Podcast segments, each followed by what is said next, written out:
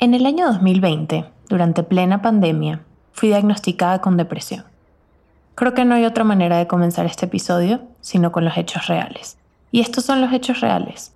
Después de muchos años entrando y saliendo de terapia psicológica, en 2020 finalmente se alinearon muchos factores en mi vida y de las circunstancias del mundo entero para que el diagnóstico fuera claro.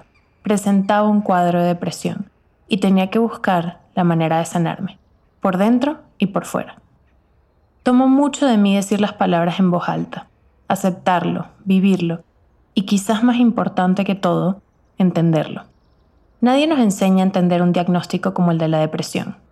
Aun cuando cada vez el mundo parece ser más abierto al tema, cuando hay tanto material público y gratis en donde aprender, cuando las redes sociales apoyan tratarse debidamente y a tiempo, aun cuando hay apertura a hablarlo con nuestra pareja, con amigos cercanos, con familiares, aun cuando las condiciones están mucho mejor dadas ahora que hace años, aún es complicado de entender. ¿De dónde viene? ¿Cómo se presenta? ¿Por qué me tocó a mí? ¿Desde cuándo está pasando esto?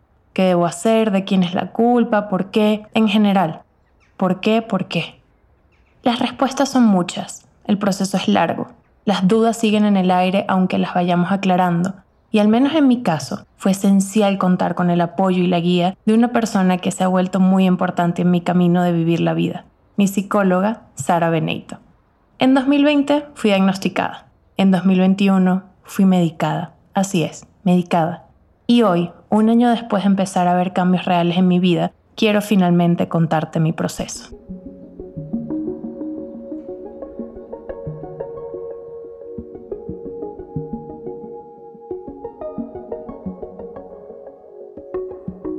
Mi nombre es Luisa Cárdenas y en el episodio de hoy de mi podcast tengo el gusto de recibir de nuevo una mujer extraordinaria que me ha ayudado tanto en este camino, para hoy poder estar hablando de un tema tan personal con ustedes. Mi psicóloga Sara Beneit, fundadora de la plataforma cuidadosamente.com, un espacio de terapia online con terapeutas y psicólogos experimentados en esta área. Quizás lo recuerden o quizás no pero Sara me acompañó hace unos meses en el episodio número 13 sobre la salud mental, en el que conversamos sobre la terapia psicológica y cómo empezar a navegar esas aguas de incertidumbre. Si no han escuchado ese episodio todavía, les recomiendo que lo hagan antes de escuchar este. Quisimos hablar sobre la depresión después de tener una introducción al tema en ese episodio, y muchas preguntas que tenía para Sara sobre la salud mental se despejan ahí. Ahora, en este episodio donde ya entramos mucho más en el tema, quiero contarles algunas cosas principalmente porque quiero hablar de esto. Por ahora espero que estés bien, que te pongas cómodo o cómodo, que te sirvas esa taza de café o té que tanto te gusta. Pauses el mundo externo por unos minutos y nos acompañes a Sara y a mí, una vez más, a tener otro día maravilloso.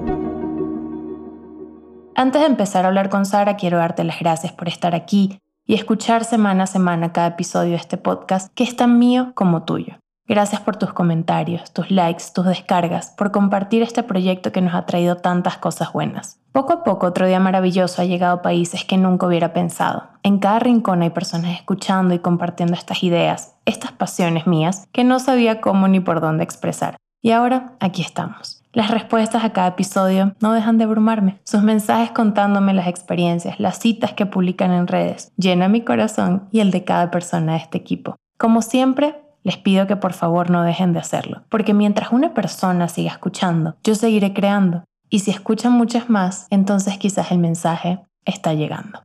Si quieres saber de qué manera puedes apoyar nuestro podcast, sigue escuchando, que al final del episodio te contaré un poco más cómo. Por ahora quiero contarte un poco sobre este camino sorpresivo que me ha tocado pasar. Creo que hemos establecido anteriormente que no soy experta en nada, ¿verdad? Pero sí curiosa en todo. Y en este caso, incluso más que curiosa, mi interés viene de una necesidad. Una necesidad que empezó en 2020, cuando fui diagnosticada con un cuadro depresivo y no tenía idea qué hacer con esa información. Los diagnósticos no se pueden tocar, no se pueden doblar, esconder en un cajón, no se pueden botar no son un objeto físico que podemos tener delante y observar con atención hasta descifrarlos. Los diagnósticos son este concepto etéreo en el que estamos implicados, y generan preguntas que no sabemos cómo responder. Generan angustias, miedos, complicaciones. Las preguntas generan respuestas que a su vez generan más preguntas. Y mientras tanto, estamos intentándolo. Solucionar, salir, entender. En mi caso me tomó meses aceptar la profundidad de la situación, incluso poderlo hablar con amigos, con mi familia, con mi pareja, e ir reconociendo cada nudo dentro de mí que debía desatar. Pero no lo hice sola, sino de la mano de Sara, mi psicóloga, y de las personas que me aman y están ahí para mí. Nunca estuve sola, aunque así me sentía, porque es uno de los rasgos más notorios de la depresión. Me sentía sola aunque sabía que tenía a mi lado Andrés, que contaba con el apoyo incondicional de Sofía, mi amiga, que siempre podía buscar amor en mi familia, pero me sentía como me sentía, y esa soledad traía consigo mucha oscuridad, muchos vacíos que no sabía cómo llenar sanamente. Así que lo hacía de la peor forma, comiendo sin parar, ahogándome en esa oscuridad, deteniendo mi vida por completo al no tener la fuerza para llevarla adelante. Y me disculpen si entre palabras y palabras escuchan mi voz que se quiebra, pero es difícil a veces contar estas cosas. Reconocer estos sentimientos y esta oscuridad fue el primero de muchos pasos para llegar a algo cercano a una sanación. Sin embargo, en 2021, seguía intentándolo, solo a base de terapia y mejorando mis hábitos y rutinas, pero aún así la oscuridad no se iba. Se sentía como construir un castillo de arena de tamaño real solo con una cucharita de té. Así que entre Sara, mi psiquiatra, que va de la mano de ella, y yo tomamos la decisión de intentarlo con medicamentos. Ayudar a mi cuerpo, darle un empujoncito a mi cerebro para procesar mejor mis emociones, a generar la energía que estaba necesitando y no parecía lograr sola. En abril de 2021 empecé a medicarme bajo la supervisión cercana de Sara y mi psiquiatra, y mi vida empezó a girar hacia otra dirección. Siempre he dudado si este es un tema del que debo hablar en el podcast o no, o si debo compartirles esto en social media, en redes, empezando porque los casos de cada persona son muy distintos. Lo que me sirve a mí no le tiene que servir a alguien más. También porque definitivamente no soy una experta en el tema, ni estoy certificada por ninguna entidad para poder hablarlo ni sugerirlo. No soy doctora, no soy terapeuta, no soy psiquiatra, pero la realidad es que sí soy una paciente y de eso sí les puedo hablar. Y otro día maravilloso se trata de mis caminos, de mis pasiones, de mis intereses, con la idea que algunos de estos temas resuenen con ustedes y busquen su propia versión de las cosas. Eso es lo más importante. La depresión ha estado presente en mi vida por los últimos años y mi realidad, mi camino, es este. Que pasé por momentos oscuros, momentos que ahora veo desenfocados como si estuvieran empañados, pero que fueron reales, y no hubiera podido desempeñar esa realidad si no hubiera sido por la medicación que empecé a tomar para ayudar a regular mi cuerpo y los químicos que alimentan mi cerebro. Así lo vi en el momento, así lo veo hoy, y confié plenamente en la gente que me asesoraba. No fue un camino fácil, tomó mucho de mi perseverancia no dejarlo a la mitad y no abandonar porque era más fácil. Fue entonces cuando escribí la carta de los tres meses. Fue una asignación de Sara como parte de mi tratamiento. Un recordatorio a mí misma, una manera de desahogarme y de pensar en cómo quería encontrar a mi yo del futuro después de empezar a tratarme a profundidad. Y hoy, antes de empezar a conversar con Sara, quiero compartirles un poco de mi carta de los tres meses, que escribí justo al empezar la medicación y debía volver a revisitar tres meses después. En parte, por aquí y por allá, dice un poco así. Empiezo a sobreanalizar las cosas, mi vida, mis logros, fracasos, mis relaciones, miedos, y entro como en un círculo vicioso que no me gusta. Luego quiero comer, comer, comer. Y cuando me siento así no quiero hacer mucho, quiero dormir y comer. Ni siquiera llorar, solo apagarme. Desaparecer por un rato. Cancelo cosas, cancelo planes, pongo excusas para no salir, no arreglarme. Solo quiero no existir por un rato, o por unos días. Pero ya conozco ese camino. Y los días se hacen semanas y luego meses. Así llegué a este punto. Espero que estés mejor en tres meses, Luisa. Espero que estés despertando temprano, que no canceles tus planes, que tengas ganas de hacer todo lo que siempre te ha gustado hacer. Te vas a sentir más segura y feliz. Volví a leer esta carta hace unos días, en preparación para este episodio, para poder recordar un poco lo que sentía en ese momento, dónde estaba parada, cuáles eran mis emociones. Así como al leerla recuerdo todo, la oscuridad, la incertidumbre, la expectativa de mejorar, al mismo tiempo recuerdo casi como parte de mi terapia, también por las mismas fechas fue el nacimiento de este podcast. Este espacio que me ha sanado de tantas maneras y ha sido un lugar seguro para mí, y espero que para ustedes también.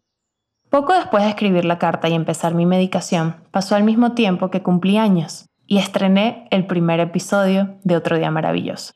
Y como parte del tratamiento, volví a escribir. Esta carta fue un intermedio entre los tres meses, pero quise escribirla porque no quería pasar por alto lo que estaba sintiendo, que era honesto, sano y pleno. Y dice así, tengo casi un mes tomando antidepresivos y me siento bastante bien, con ánimos, con ilusiones. Sofía y mi papá vienen a México después de años sin verlos. Abrazarlos me va a ayudar. Me va a hacer tanto, tanto, tanto bien.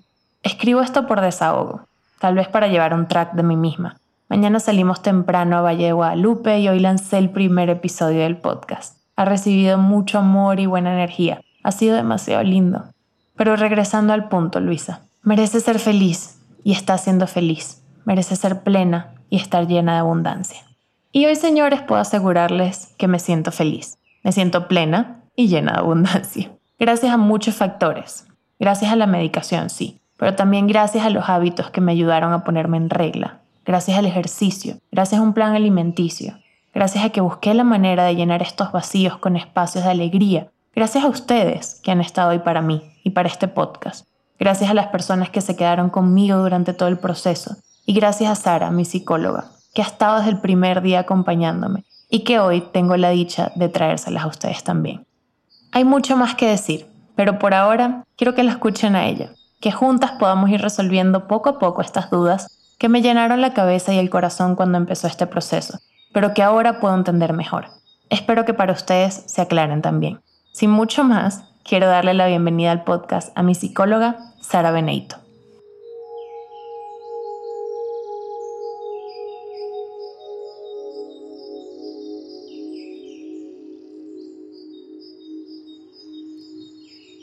Hola Sara, ¿cómo estás? Bienvenida de nuevo. Gracias por hacernos el honor de tenerte aquí. Hola Luisa, muchas gracias por la invitación. Estoy muy emocionada de estar aquí otra vez contigo en este episodio hablando de salud mental. Bueno, ya aquí eso, los que nos escuchan supieron un poco de la historia, de, cómo llegué a ti, también te han escuchado en el episodio anterior donde hablábamos de salud mental específicamente, pero hoy vamos a hablar eso, de la depresión y, de las preguntas que, siento que muchas personas se hacen, incluso yo en su momento antes de entender lo que me pasaba, me las hacía y, y creo que hay que empezar por entender que hay diferentes tipos, ¿no? O sea, no, no hay un solo tipo de depresión o una sola razón por la cual la gente se puede deprimir. Sí, justamente eh, la depresión no es eh, causa-efecto, ¿no? Que las personas que tienen depresión normalmente no lo tienen por las mismas causas, sino por distintas. Y me gustaría comenzar eh, hablando sobre qué es la depresión. Claro, cuéntanos, por favor. Pues. La depresión es una enfermedad que se caracteriza principalmente por un sentimiento de tristeza muy intenso, por un bajo estado de ánimo y es mucho más frecuente en mujeres que en hombres. Y también en adolescentes o adultos jóvenes, desde los 15 hasta los 29 años de edad, y en personas de la tercera edad. Ok, bueno, sí, ahora que lo dices, yo ahí en los 29, justamente en la, en la rayita, y es un poco, o sea, yo estoy como ya hoy en día, gracias a ti y a nuestras terapias, muy clara de, de cuáles fueron, pues de repente mis detonantes, ¿no? O sea, como esas causas, pero cuáles suelen ser en otras personas eh, los detonantes o los focos rojos, no sé, que alguien diga, oye, esto y esto y esto no debería verlo como algo normal o habitual. Eh, justo como te decía al principio, no hay una ley causa y efecto en la depresión. No se saben cuáles son los detonantes, pero sí podemos hablar de tres que están estudiados científicamente, que son personas que han tenido maltrato, situaciones de abuso o traumas en la infancia, personas con factor genético hereditario, eh, de depresión y eh, personas que han vivido situaciones estresantes por un largo periodo de tiempo o por situaciones muy prolongadas. Principalmente son esos tres. Pero hay otros focos rojos que también hay que tener en cuenta. Esto me gustaría explicártelo hablando de los tres principales subtipos de depresión, que son principalmente pues, los tres más conocidos y los tres más frecuentes porque son diferentes los síntomas, son diferentes la manera de trabajarlos o de abordarlos y también el pronóstico en cada uno de ellos, ¿no? Que es cómo se van a desencadenar en el futuro. Claro, me, me, gustaría eso sí que nos contaras cuáles son esos tres tipos. Bueno, el, el más conocido es la depresión mayor, que es eh, la causante del 80% de los suicidios. Esta eh, tiene como principal síntoma que la persona no siente emoción o placer por las cosas que antes le causaban muchísima satisfacción. ¿ok? Eso es súper, súper recurrente. También tienen muchos problemas de insomnio y de ansiedad tienden a sentir un nudo en la boca del estómago o en la garganta que se les cierra con muchísima frecuencia y eh, pues principal causa, digamos, que, puede estar eh, desencadenando esto es el factor trauma en la infancia y el factor genético hereditario. Entonces, me gusta especificar esto, Luisa, porque el tratamiento de este tipo de depresión no va a ser igual que el de otros tipos. Este se va a llevar a cabo principalmente con psicofármacos. Haz de cuenta que llega el, paciente o identificamos que está teniendo una sintomatología de tristeza persistente, pero sobre todo esta falta de actividad por querer hacer cosas que antes le causaban placer.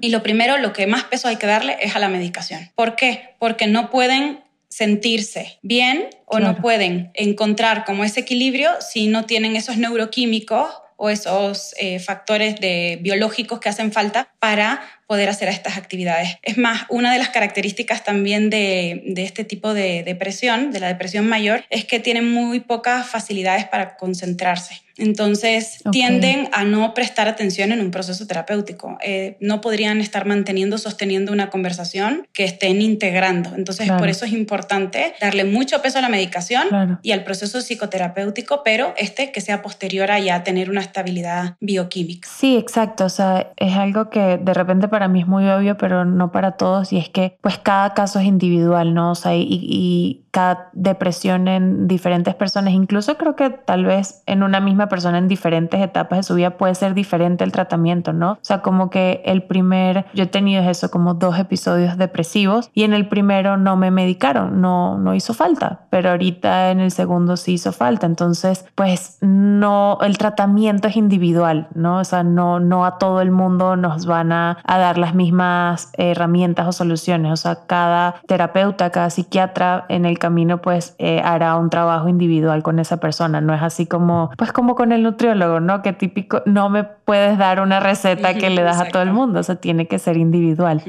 Sí, exactamente, justo así. No solo en las distintas etapas, sino que pueden darte distintos tipos de depresión. O sea, puedes tener depresión, eh, bueno, ahora hablaremos de esas y sobre todo hablaremos también de la que pues, tú pudiste haber tenido en, un inicio, que pues yo no te conocía en ese entonces, pero sospecho que puede haber sido pues, un tipo en específico y el, el que pues estás eh, ahora mismo ya casi con el alta, ¿no? Entonces, este otro también platicaremos. De hecho, este, este otro se llama distimia, ¿vale? La distimia es también un trastorno depresivo que eh, la principal característica es la tristeza recurrente y persistente. Esta tristeza no tiene causa definida, no es con un trasfondo detrás. La persona tiene ganas de llorar, pero no sabe qué es la que la provoca a llorar. Eh, o sea, es un llorar, pero sin saber por qué. Es un sentirme triste, pero sin saber por qué. Y una de las cosas más importantes es, a diferencia del anterior, es que sí sigo teniendo placer por hacer las cosas que antes me generaban placer. Eh, está el mito de que una persona con depresión puede reírse de una película o de un acontecimiento o no puede disfrutar una actividad pequeñita. Claro. Sí se puede, pero dependiendo del tipo de depresión. En depresión mayor la probabilidad es muy baja pero en distimia sí. Por eso pasan a veces desapercibidas. Sí, o sea, yo, yo sí en mi caso, mm, eso, o sea, sí recuerdo como cosas que normalmente me hacían muy, muy feliz, ya no se me antojaban, o sea, de cierta manera, ¿no? O sea, el ejemplo de mis clases de cerámica, siempre lo digo, o sea, la ilusión que siempre me daba ir a mis clases de cerámica, ya luego cuando estaba en ese estado, no. Entonces, ahí como que, o sea, ¿cuál sería parte de cuál? ¿De cuál tipo de depresión digo? En tu caso, digamos que el diagnóstico es distimia, no, no es depresión mayor, porque si bien no sentías placer por hacer ciertas actividades que antes sí, si sentías placer haciendo actividades, ¿no? Entonces, en depresión mayor la probabilidad es muy baja, o sea, nada me causa satisfacción. Es más, el estigma de la depresión viene mucho acerca de la depresión mayor porque son personas que verdaderamente les cuesta mucho levantarse de la cama. Claro. Entonces, la distimia sí te permite ser funcional, pero sí disminuye muchísimo tu calidad de vida, muchísimo muchísimo. De hecho, el factor personalidad juega eh, un papel súper importante en la distimia. Es decir, una persona que es súper sensible, súper empática, eh, pues ya en unos rangos como muy extremos. Una persona que es muy controladora o muy perfeccionista, pues, pues digamos que es muy probable que se desencadene, desencadene este tipo de, de trastorno. Okay. Ok, ok. Sí, porque es eso. O sea, por ejemplo, en mi caso lo que dices de, mm, no sé, pararse de la cama, yo sí me paraba, pero eso, o sea, como que era funcional, no era como que, ¡Ah! sí, tengo demasiadas ganas de pararme y hacer algo. No, pero lo hacía, ¿sabes? Era como que sí era funcional y me bañaba y hacía como, no sé, todas estas cosas básicas, pero como que ganas, ganas, ganas de hacerlas no tenía tantas. Sí, ojo, eso es una aclaración que quiero hacer. O sea, la distimia no significa que pase desapercibida en el sentido de, de que no es tan severan síntomas. Si tienen muchos síntomas muy severos como el insomnio, como la tristeza recurrente, como digo, pero puedes, puedes ver a la persona que se siente muy, muy triste, pero que puede disfrutar de las pequeñas cosas. Sí. Ok, no, no en todas, pero sí puede disfrutar de las pequeñas cosas. Eso es importante, porque la depresión mayor no hay quien te saque una sonrisa. O sea que eh, aprovecho justo esta que pues es con la que me diagnosticas para dar mis ejemplos, ¿no? Porque luego tengo amigas que de repente yo no veía muy seguido y más porque pues todo fue en la pandemia, que eso me veían en redes o me, veían, o me vieron, no sé, una o dos veces en un café y me vieron feliz, contenta, todo. Y cuando luego, sabes, como que les conté de todo lo que me estaba pasando y así fue como, o sea, no tenía ni idea. Y es como que sí, porque en esos momentos que tú me viste, pues yo sí estaba disfrutando y estaba feliz, pero en mi casa, o sea, de repente luego en mi día a día, Andrés día sí veía los síntomas. Andrés, mi novio que estaba ahí conmigo, veía que estaba triste, que lloraba todo el día, que, que es eso, o sea, como dices, la tristeza me, me comía de cierta manera, sí, o sea, era más que yo. Exactamente, sí, yo evidentemente que te acompañé en el proceso, que te estoy acompañando en el proceso, teníamos sesiones muy buenas y otras que no eran tan buenas. Sí. O sea, cuando estoy hablando de una depresión mayor, que es el primer caso que expuse, digo, tiene que haber medicación, tiene que haber psicofármacos para que podamos llegar a tener una sesión siquiera. Normalmente las personas que tienen eh, depresión mayor ya vienen medicadas, o sea, la vía primero por la que acceden es la del psicofármaco y pues eh, lo hacen exitosamente porque justamente eh, la falta de, de atención que pueden llegar a prestar a sus actividades en el día a día hace que pues no puedan sostener una conversación apenas.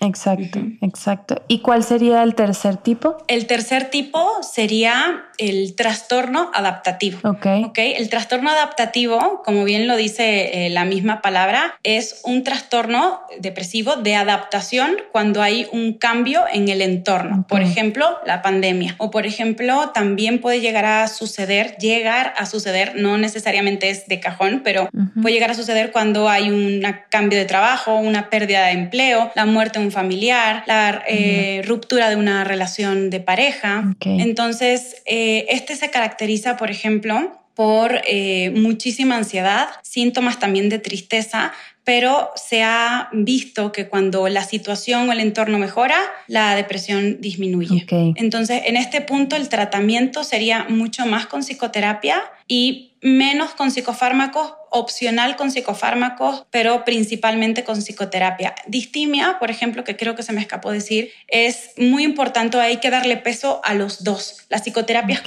crucial, pero en la mayoría de las ocasiones, yo diría en un 90% de los casos, también hay que tomar psicofármacos.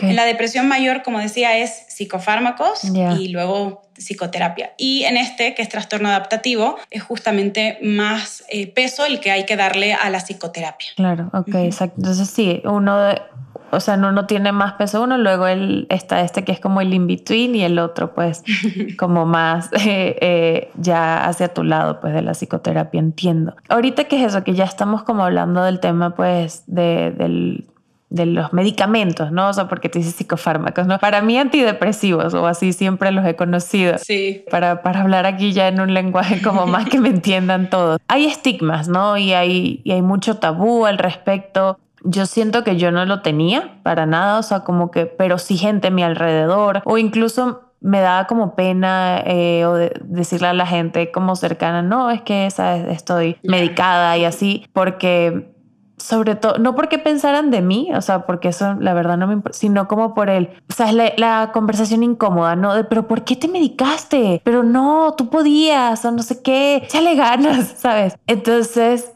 o sea, es como que quisiera cortar ese, ese tabú, ese pensamiento. Qué, qué, bueno que pones ese ejemplo y qué bueno que lo dices así, porque justo a mí siempre me gusta poner el ejemplo, eh, eh, este ejemplo, ¿no? Para que puedan entender la importancia de, del, del, medicamento, del psicofármaco. Cuando tenemos eh, a una persona delante que tiene falta de vista, que tiene miopía, que tiene astigmatismo, y le quitamos las lentes y le decimos, échale ganas, ponte a leer ese libro, o échale ganas, ponte a ver aquel cuadro, o maneja sin lentes cuando tienes em, falta de vista eh, de lejos, ¿no? ¿Qué es lo que sucede? Pues entendemos perfecto que no puede y no vamos a dejarle manejar ni vamos a forzarlos a leer porque sabemos y entendemos que no puede. Lo mismo pasa aquí. Tenemos que empezar a comprender la depresión como justamente este ejemplo. O sea, yo no puedo decirle a una persona échale ganas porque no está en sus posibilidades echarle ganas. Necesita de esos lentes y esos lentes son el psicofármaco y la psicoterapia. O sea, las medicinas y la, la, plática con el psicólogo, por decirlo de alguna exacto, forma. Exacto, Entonces, me gustaría especificar aquí qué es lo que hace un psicólogo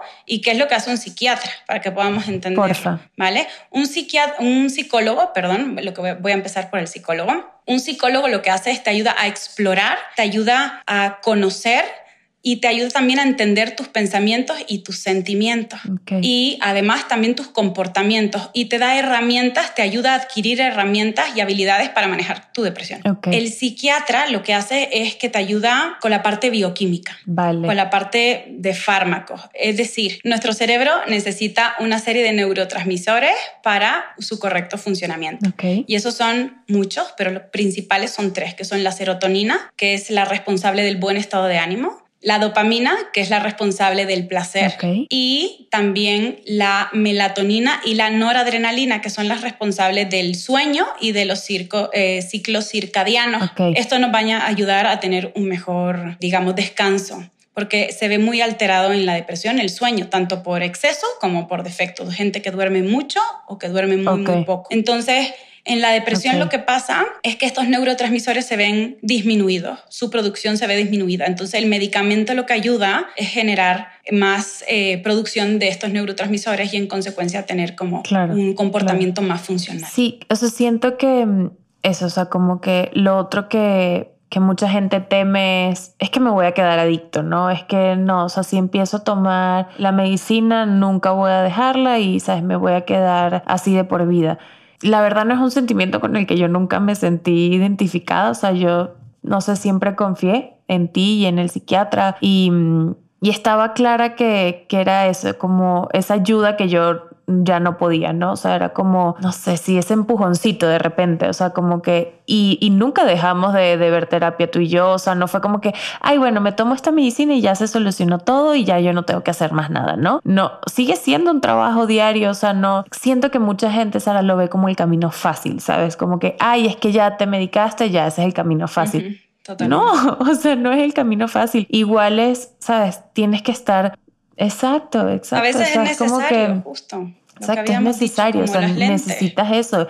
Y así como no le cuestionas a, no sé, un diabético que, que se cuide de, de, su salud en ese sentido, pues no deberíamos cuestionar que alguien cuide su salud mental tampoco. Sí, justamente respecto a eso que dices, Luisa, de la adicción, está mucho ese, esa creencia popular porque las personas verdaderamente pueden volverse adictas cuando no lo manejan bien. Y la mayoría de las personas tiende a irse a uno o a otro, es decir, ah, ya me tomé mi medicamento, ya estoy yendo con el psiquiatra, ya estoy atendida. No, porque el psiquiatra, como digo, se encarga solo de una parte. Y esto es como un matrimonio, necesitamos a ambas partes para funcionar bien. Entonces, si tú llevas un tratamiento que en un principio está estipulado para que dure seis meses, un año y lo mantienes porque te sientes bien, sin trabajar paralelamente con psicoterapia o con eh, tu psicólogo eh, y lo mantienes años, pues claramente sí empiezas a generar una dependencia porque tu cuerpo se habitúa a sentirse bien, pero el día que no tomes ese medicamento te va a recordar todo eso que no has estado trabajando en este proceso.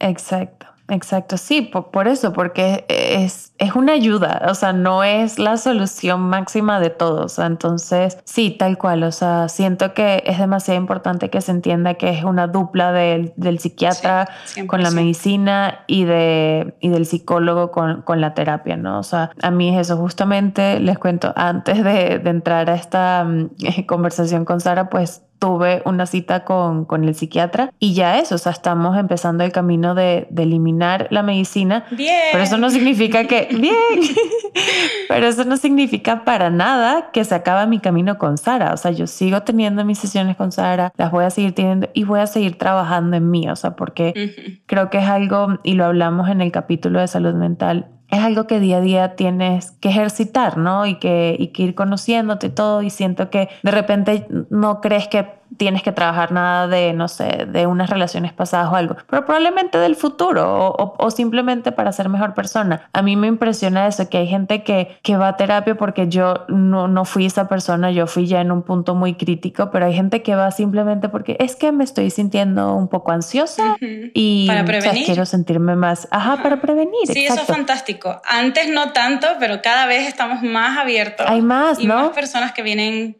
preventivamente y eso es magnífico porque los resultados son extraordinarios ahí. Eso, eso. Y ya yo pues eso, o sea, no, no será prevención, pero digamos que, que planeo hacer mi mantenimiento. Sí. Ahorita que dices es un poco de prevención, quisiera como tocar el tema de cómo podemos nosotros prevenir de repente llegar a un estado así, a una situación así, y cómo podemos verlo en otros, o sea, cómo, cómo ayudar, ¿sabes? En general, o sea, porque luego pues a mí no me ha tocado. Yo, yo fui la persona que, que las dos veces lo ha padecido. Entonces, pero si alguien cercano a mí de repente está pasando por un momento así, ¿cómo darme cuenta? ¿Cuáles pueden ser como unas señales y cómo ayudar ante ello? Vale, mira, aquí es súper importante el, el si yo ya estoy sintiéndome mal, si yo ya estoy teniendo eh, tristeza recurrente o, o, me estoy sintiendo con menos ganas de hacer las cosas que antes hacía, sí sería bueno, lo primero que yo recomendaría es expresar lo que estás sintiendo puedes eh, hablar, o sea, hablar, hablar, hablar. Puedes hablar con quien tú quieras, puedes hablar contigo misma en voz alta, puedes grabar un mensaje de voz. Esa es una, una herramienta que yo eh, recomiendo mucho. Graba un mensaje de voz aunque no lo envíes a nadie. O busca gente eh, de tu entorno que sea atentos, que sean buenos oyentes, personas que sean de confianza, personas con las que puedas hablar y que te sientas cómodo, amistades, familias, terapeutas, porque sí es muy importante y hay mucha evidencia científica que tan solo hablar y expresarlo que sientes, ya es un gran avance, ya soluciona digamos, o camina o recorre el 20% del proceso. Entonces es súper, súper poderoso expresar lo que estoy sintiendo. Ahora, ¿cómo me acerco a expresar lo que estoy sintiendo con otras personas?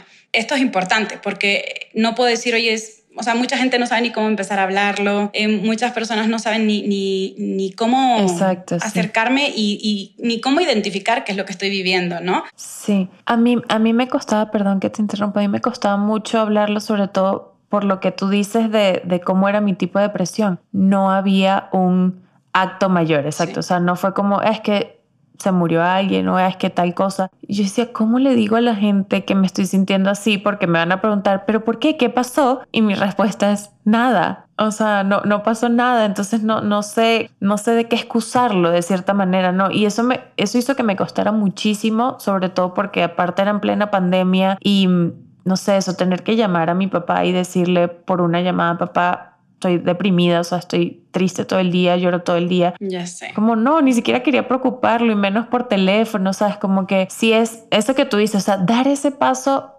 a hablarlo o sea, ya sea con alguien, con un terapeuta, todo, cuando me escriben y me dicen, Luisa, me animé, hoy tuve mi primera sesión de terapia, siempre lo que hago es felicitarlas porque digo, wow, o sea, que, que hiciste ese paso porque a mí me costó mucho, ¿no? Entonces lo veo como, o sea, el gran paso a un camino de, ¿sabes? De cuidar de ti mismo. Y qué bueno que, que estás aquí contando que te costó mucho, porque yo creo que muchas de, de, las personas que te admiran y te siguen creen que te resultó muy fácil por el hecho de que lo comunicas probablemente muy fácil también, pero detrás de todo esto que puedes comunicar hoy con mucha más fluidez, hubo un gran trabajo de reflexión, de introspección para poder acercarte a tomar esta decisión de, empezar un proceso terapéutico. Y fíjate que como hablamos al principio de estos tres principales tipos de depresión, solo en uno, que es eh, el último que hablé, que es justamente la característica principal es que ocurrió o se aconteció algo antes o un detonante para, que es cambio de trabajo, eh, muerte de algún ser querido, pandemia, pero en los otros dos, tanto en la depresión mayor como en la distimia, es difuso, no sabemos el por qué. Mucha gente luego pregunta, pero ¿por qué tienes depresión? No es que la mayoría de las veces no hay ni un por qué. Eso. Exacto. Sí, y, y, luego está el desespero de uno, porque a mí me pasaba de querer buscar el por qué. No era, no es que tengo que encontrar la razón, el motivo en mi presente, en mi pasado, por qué está así. Y, y ya, o sea, luego llega un punto que simplemente eso sueltas esa búsqueda y simplemente dices, hay que mirar adelante, ¿no? O sea, como que ya quiero, quiero es dejar de, de pensar en, en, en, la razón o el motivo porque no lo voy a conseguir y simplemente pensar en cómo salir de ahí, ¿no? Y cómo mejorar. Exacto. Sí, enfocarte en qué herramientas puedo adquirir hoy y cómo puedo solucionar esto hoy. Porque encima, ya, ya de por sí, la energía y la motivación están bajas como para estar invirtiéndolas, no digo desgastándolas porque pues tampoco sería un desgaste, sería más bien una inversión de tiempo en algo que pues no te va a sacar de tu situación. Tal cual, tal cual. Entonces, me gustaría decir como tres pasos para expresar lo que estoy sintiendo. Primero es identificar qué emociones o qué situaciones en mi vida ya no me están causando placer o me están generando como mucha tristeza. ¿vale? vale. Esa es importante. La segunda es una vez ya identifico cuáles son esas emociones o qué cosas ya dejé de hacer o qué cosas ya no me causan placer, ¿de acuerdo? Es importante expresarle a otra persona primero con la duda. ¿Por qué? Porque no hay certeza de que sepas que tiene depresión, no hay certeza de diagnóstico y es importante tener en cuenta que si no hay certeza, esto es importante, pero no puedo hacerlo tampoco menos, ¿no? Entonces, simplemente expresarlo con la duda, ¿de acuerdo? Lo segundo es dirigir las palabras hacia las emociones que estoy sintiendo, tristeza, desmotivación, frustración, desgana, dejé de hacer tal actividad que me gustaba, eso me preocupa, preocupación. Y por último, pedir. Esto es importantísimo y es lo que nos, no nos enseñaron a hacer. Nos cuesta muchísimo pedir, pedir, pedir, pero necesitamos pedir. Okay. Entonces, digamos que una frase que podría ayudarles a buscar esta ayuda o este apoyo sería algo así como, creo que hay algo mal porque me siento triste o creo que hay algo que no está funcionando bien porque me siento desmotivado. Me preocupa estar deprimido. ¿Ok? Ya estoy poniendo ahí como la duda. ¿Podemos conversar? Otra forma que me gusta es, eh, por ejemplo, quiero hablarte de algo que me resulta muy difícil expresarte con palabras. Okay. Eh, me siento desmotivada, decanada, triste. Ahí pones la emoción que tú quieras. Desde hace cuánto tiempo. También es identificar cuánto tiempo llevo sintiéndome así, ¿ok? Y la petición. Me gustaría que me ayudaras a buscar un terapeuta. Me gustaría que me ayudaras recogiéndome eh, pues todos los miércoles para ir a hacer ejercicio, que me motivaras a hacer esta actividad. No se trata de poner en los demás cargas que no les corresponden. Se trata de pedir ayuda, que es muy diferente. Exacto. Sí, que también siento que es un tema que muchos o sea, eso, no queremos ser una carga, ¿sabes? O sea, no sé, o sea, por ejemplo, con Andrés me pasaba que también era como que no quiero que él piense que es su culpa, o sea, porque no, o sea, no, no tenía nada que ver con Andrés, ¿sabes? Pero a la vez pensaba, pobre, o sea, yo digo que me siento sola y que estoy muy triste porque me siento sola y él está aquí todos los días acompañándome. Entonces, luego eso viene como ese de cómo se lo pido, cómo le, no sé, le pido más, ¿no? O sea, como que sí, sí hay como un sentimiento ahí, o por lo menos a mí me pasaba, de culpa en esos dos sentidos, o sea, como en el no debería sentirme triste porque lo tengo todo para ser feliz, entonces me siento culpable porque me sentía como, como desagradecida y es como todo lo que yo siento que no soy, es como que yo siempre busco estar agradecida y me sentía muy mal agradecida en ese momento. Y, y luego la parte de culpa de, ¿sabes? No, no quiero que que los demás sientan que es su culpa o que los demás se sientan mal por mí o, ser como una carga, un peso de la situación y del día a día. Entonces, sin duda eso es difícil, o sea, y, quiero que quede claro aquí, o sea, no piense que es fácil, no piensen que porque yo hoy en día estoy abriéndome a contarlo todo acá, mi camino fue sencillito. No, no fue para nada. O sea, habían días muy, muy, muy pesados y, muy complicados, o sea, y, semanas y meses, exacto. O sea, ya, ya era como algo que, que, yo sentía que no se acababa. Y luego es eso, vas logrando como dar un pasito, luego otro pasito y, y vas abriendo otro camino de cierta manera. O sea, esos pasitos van como creando un camino diferente por el que para mí, o sea, pude ir transitando y llegar a donde estoy hoy, donde me siento pues tranquila, plena y, al contrario, es como que hoy sí veo como que tengo todo para ser feliz, ¿por qué no sería feliz? Obviamente sí. Entonces, y, suena rápido de repente, ¿no? O sea, como que dices, bueno, sabes, te sentiste así el año pasado, ya. Sí, pero en ese momento se sentía eterno. Sí, y retomando justo, Luisa, el sentimiento de culpa, es muy común los pensamientos pesimistas y, y negativos en la depresión. La culpa, por ejemplo, es una emoción que deriva de pensamientos eh, justamente pesimistas. Entonces, esa sí es una, una de las características muy recurrentes que pues evidentemente pues, nos, nos pesa mucho, pero pueden ser un, un, un, indicativo, pueden ser un indicativo de claro. que hay un foco rojo que atender. Una persona que siempre está teniendo pensamientos negativos, incluso que ya está empezando a expresarlos o que es una persona que disminuyó las actividades que hacían normalmente en un día a día, ¿no? Una persona que era muy activa y que pues de buenas a primeras vez que su rendimiento o su funcionamiento es más aletargado o eh, pues que le alcanza el día para hacer muchas menos cosas. ¿no? Entonces, si, si tú estás viendo a una persona con depresión o estás viendo a una persona que tiene como estas banderitas rojas, que se siente triste o que se expresa como triste, es muy importante. Lo primero es aceptar que esta persona te está buscando porque tú eres valioso para ella. Tomarte entonces en serio la enfermedad. Y sus Eso, enfermedad, escuchen, enfermedad, que es que luego siento que, ¿qué es eso? Decimos depresión y es como que, a ver, es eso, es enfermedad tal cual. O sea, como que siento que luego no, no, la gente no, no lo ve así, no lo ve eso como eh, es un state of mind. Eh, eh, eso, o sea, esto está de ánimo y ya sácatelo, sacúdetelo y como que no funciona así. Justamente. De hecho, empezó siendo como un trastorno psicológico y ahora ya está calificado como enfermedad, porque es una enfermedad. Entonces, si bien hay que tomársela súper en serio, es súper importante eso, también hay que acompañar y apoyar a la persona. Y yo diría, que esto es clave, o sea, no abandonarla y seguirla invitando a los planes a pesar de que sepas que va a decir que no. Yo diría que esa es la clave, porque la mayoría de las personas con depresión tiende a cancelar los planes, tiende a buscar una excusa para estar haciendo otra actividad. Lo siento a todas las personas que les cancelé demasiado. Sí bueno, ves, ahí sigue la culpa. Al contrario, es parte de tu proceso, es parte de tu... De tu es así, o sea, no, no tienes que, que, sentirlo, fue así, fue perfecto. Y bien como dices, si bien en la sesión que acabas de tener con el psiquiatra te acaban de dar el alta, te dieron el alta en la parte de, psicofármacos o medicamentos, pero tenemos todavía mm, un proceso que seguir en psicoterapia, porque ahí es importante, justo retomando el punto anterior que, que hablábamos de de, la dependencia. Ya el medicamento eh, no lo vas a estar tomando, eh, hay que irlo disminuyendo obviamente paulatinamente, pero el, el proceso terapéutico continúa. No continúa indefinidamente, continúa a no ser que tú quieres eh, que sea pues ya trabajar otros aspectos más adelante, pero sí continúa porque es necesario acompañarte ahora en esta salida. Entonces, digamos que el alta te la dio el psiquiatra, pero todavía yo no te he dado el alta. sí, aquí sigo yo contigo, eso se sabe. Pero hay unos un par de dudas que me quedan. O sea, por ejemplo, en mí había temas también como con la comida, ¿no? O sea, y, siento que, que, también muchas personas lo asocian a la depresión, ¿no? Como dejar de comer o comer de más, que, que era mi caso. Eh, eso, lo que decías de dormir mucho o no dormir. Yo, por ejemplo, yo comía de más, dormía de más, yo, yo hacía las cosas de más.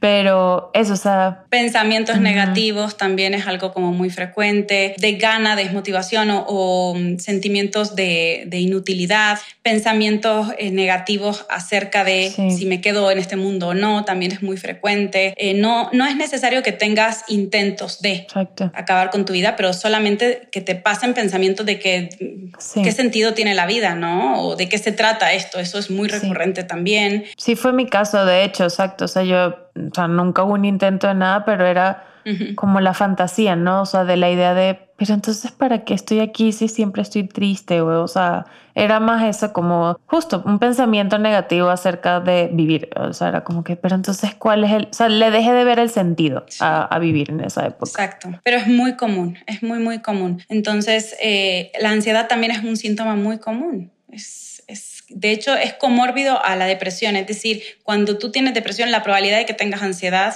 es muy alta. Y cuando tienes ansiedad, hay probabilidad de que haya depresión, más no es tan por by the book, pero sí, sí suele ser como muy, muy comórbido entre ambas.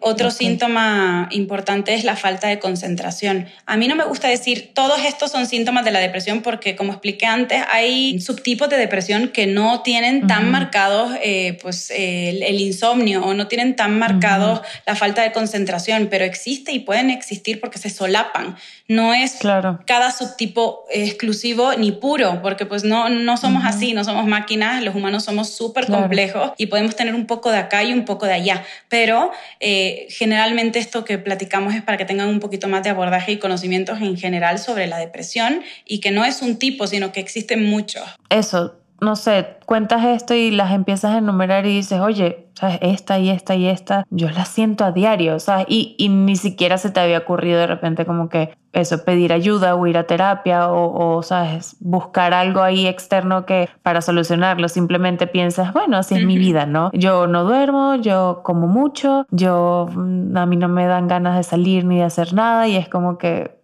no, ¿sabes? No debería ser así, no debería ser normal que, que te sientas triste todo el día, todos los días, a toda hora. Te puedes sentir triste un día y tener el sentimiento, ¿no? De tristeza, o sea, pasó algo, pues sí, triste, te sientes triste muy bien, pero no es vivir en esa sensación todo el tiempo. Exacto, y para ser diagnóstico de depresión tiene que haber por lo menos seis, o sea, seis de los 10, 12 síntomas que tiene la depresión por un periodo de tiempo mayor a seis meses. Entonces sí es importante que, pues, ok, me identifico con la tristeza hoy, no, pero no por eso tienes depresión. O sea, esto te lo tiene que hacer, eh, o sea, un diagnóstico te lo tiene que hacer o un psiquiatra o un psicólogo. Es más, ni un doctor por ética, un doctor mm, que haya estudiado medicina pero que no se haya especializado en ningún área de la salud mental no te puede diagnosticar depresión. No puede. Aquí me gustaría decir, Luisa, que en Cuidadosamente tenemos un test psicométrico que eh, tiene aval científico, está avalado por distintas instituciones internacionales y nacionales y eh, ayuda a hacerte una idea. No es eh, un diagnóstico lo que te da, pero sí te ayuda a hacerte una idea sobre cómo estás y cómo, cómo acercarte a pedir, a pedir ayuda. Te mm, califica como ansiedad, perdón, como depresión leve, eh, severa eh, o muy intensa. Entonces, creo que merecería la pena que quien nos esté escuchando y tenga dudas sobre esto claro que sí. pueda llegar a hacerlo. Es totalmente gratuito, está en la página y es muy sencillo. Y ese mismo test lo hay de ansiedad también. También, por eso me equivoqué, pero sí. Sí, no, no, pero es importante porque sí, justamente, o sea, un poco el tema del episodio, lo que decías, va muy de la mano, o sea, como que si ya sientes, no sé, que, que, te come la ansiedad todo el día, o sea, que, no sé, yo por lo menos tú lo sabes, en mi caso me, me empiezo a, rascar, ¿no? Y mi novio, no sé, se come las uñas o fuma y el otro, no sé, cada quien tiene sus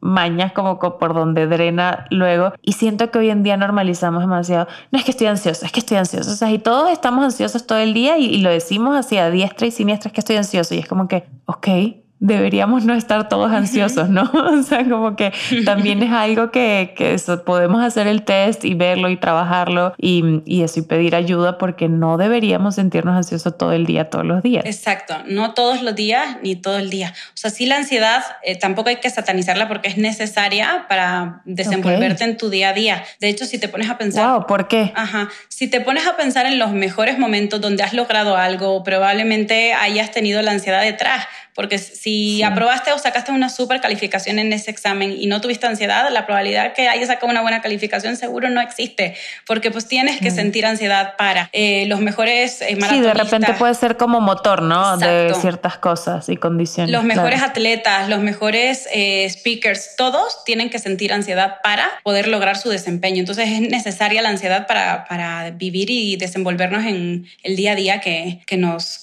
acompaña, pero sí eh, justamente lo que dices, no todo el día ni todos los días, porque es como tener el acelerador de un coche pisado todo el tiempo, pues se va a fundir. Sí, no, es agotador, sí. agotador, o, por lo menos eso, yo cuando tengo como épocas de, de, mucha ansiedad, es como, ah, no, Dios santo, ya quiero un día más maravilloso, o sea, quiero ya otro día de calma, ¿no?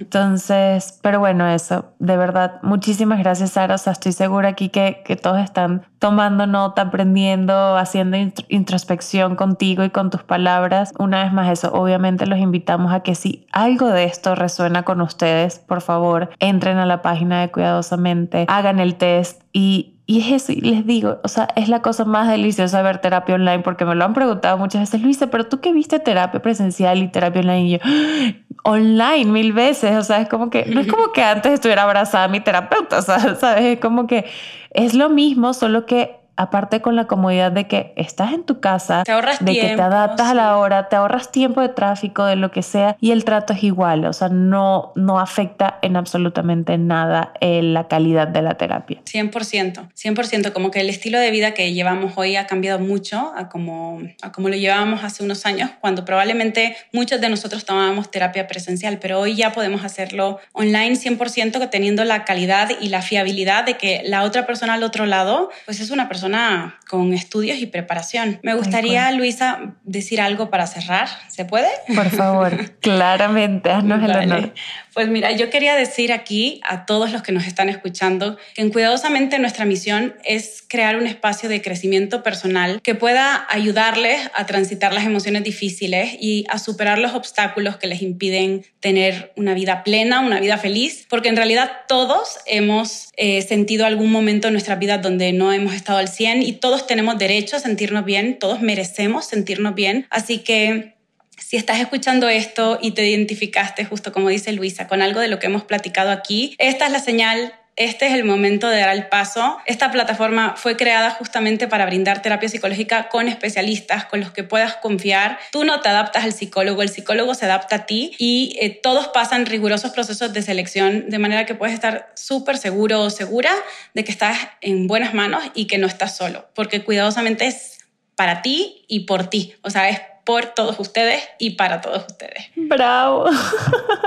bravo, me encanta porque es eso y, lo sabes, o sea, yo no me expuse con algo tan personal porque sí, sabes, lo hice solo con el fin de que si una persona, dos, tres, y ya van muchísimas, se animan a también dar el paso y sentirse mejor, de cierta forma siente que valió la pena como, sabes, mi, mi trabajo, o sea, como que digo, sabes, sí, sí puedo eso, o sea, prender como una llamita en alguien de, de, cuidar de su salud mental me llena muchísimo, me hace muy feliz y, y, y, es eso, hacerlo de tu mano ha sido increíble y la cantidad de ya personas que, que han ido contigo desde que yo te empecé a recomendar y, y, ese, sabes, de boca en boca, porque sí, o sea, tengo una red donde pues lo digo, pero también es a mis amigas, también es a gente, o sea, todo cercano. Y deja tú conmigo, porque pues yo ya ni recibo pacientes nuevos, pero, o sea, con todos los especialistas de cuidadosamente que o sea, verdaderamente veo los cambios, vemos los cambios, es, extraordinario, es extraordinario. En general, estoy súper contenta, te agradezco muchísimo por este espacio, por el espacio eh, de apertura que tienes también en todos los canales donde comunicas, porque eso está haciendo que muchas personas se den cuenta de que, pues, puedan seguir también un poco tus pasos y se sientan inspiradas y saber que no, no tienen nada que temer y que no están solos, que estamos para acompañarles y para ayudarles en el proceso para, para poco, mucho tiempo o para siempre, como ellos decidan.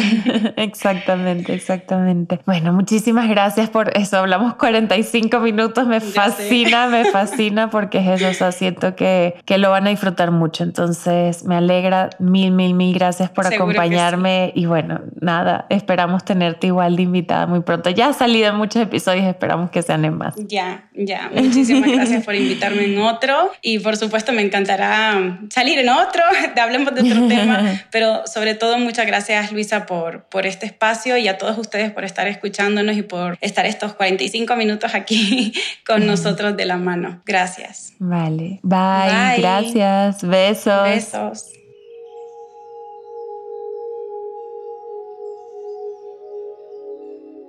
Antes de irme quiero compartirte qué pasó después de la carta de los tres meses, en julio del año pasado 2021. De nuevo, escribí una carta, esta vez muy distinta a la primera, y dice más o menos así. Estuve tan feliz y tan ocupada que no pude escribir la carta el día que era, pero hoy es 11 de julio y mi corazón se siente lleno, amado, sé que tengo mucha gente que me ama, que se preocupa por mí, no me siento sola, tengo confianza en que siempre todo saldrá bien y que todo es para mejor. No estoy sola y no me siento sola. Y es así, no estoy sola y no me siento sola. No solo la medicación, que ya estoy dada de alta de ella, sino mis hábitos y mis rutinas han mejorado notablemente. Todo eso ha ayudado. Y sé que dentro de tres meses, o quizás incluso ahora mismo, o mañana, tú tampoco lo estarás. Entonces, ¿qué vas a escribir en tu carta hoy?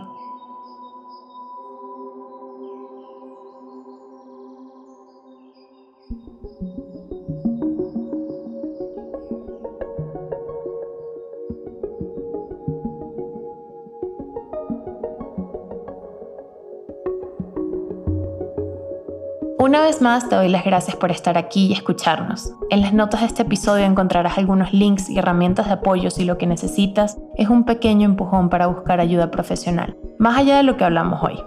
El primer paso puede ser complicado, pero el camino que sigue es iluminador. Mi nombre es Luisa Cárdenas y este es mi podcast Otro Día Maravilloso. Si disfrutas este podcast y los temas de los que hablé hoy con Sara, te invito a que escuches otro episodio que hicimos juntas, el número 13, sobre salud mental en el que conversamos sobre el proceso de empezar terapia psicológica y todas las dudas que podemos tener al respecto. También te recomiendo escuchar el número 15 sobre las expectativas o el número 18 de la motivación. Otro día maravilloso es una producción independiente de Attico Lab. Somos un equipo pequeño que trabaja todos los días por llegar a más personas, así que agradeceríamos muchísimo si pudieras apoyarnos compartiendo nuestros episodios en redes sociales, siguiéndonos en Instagram y en TikTok como arroba otro día maravilloso, suscribiéndote desde la plataforma en que lo escuches, sea Spotify, Apple Podcasts, Amazon Music o Google Podcast. También están los videos en mi canal de YouTube si quieres verlos. Y dejándonos una reseña y valoración. Estos pequeños aportes ayudan inmensamente a este proyecto, así que infinitas gracias. Como siempre, René Andrade mezcla el sonido y compone la música que escuchas en este momento desde Madrid, España. Gaby Chesín Estrada diseña toda la hermosa imagen que nos acompaña desde Buenos Aires, Argentina. Claudia de Lima crea todo el contenido de TikTok que sigues en nuestras redes desde Caracas, Venezuela. Y Oriana Mata produce cada episodio conmigo desde Monterrey, México para que semana a semana podamos seguir creando un contenido más cercano a mis pasiones, pero también más cercano a ti.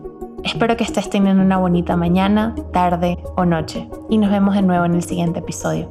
Bye, besos.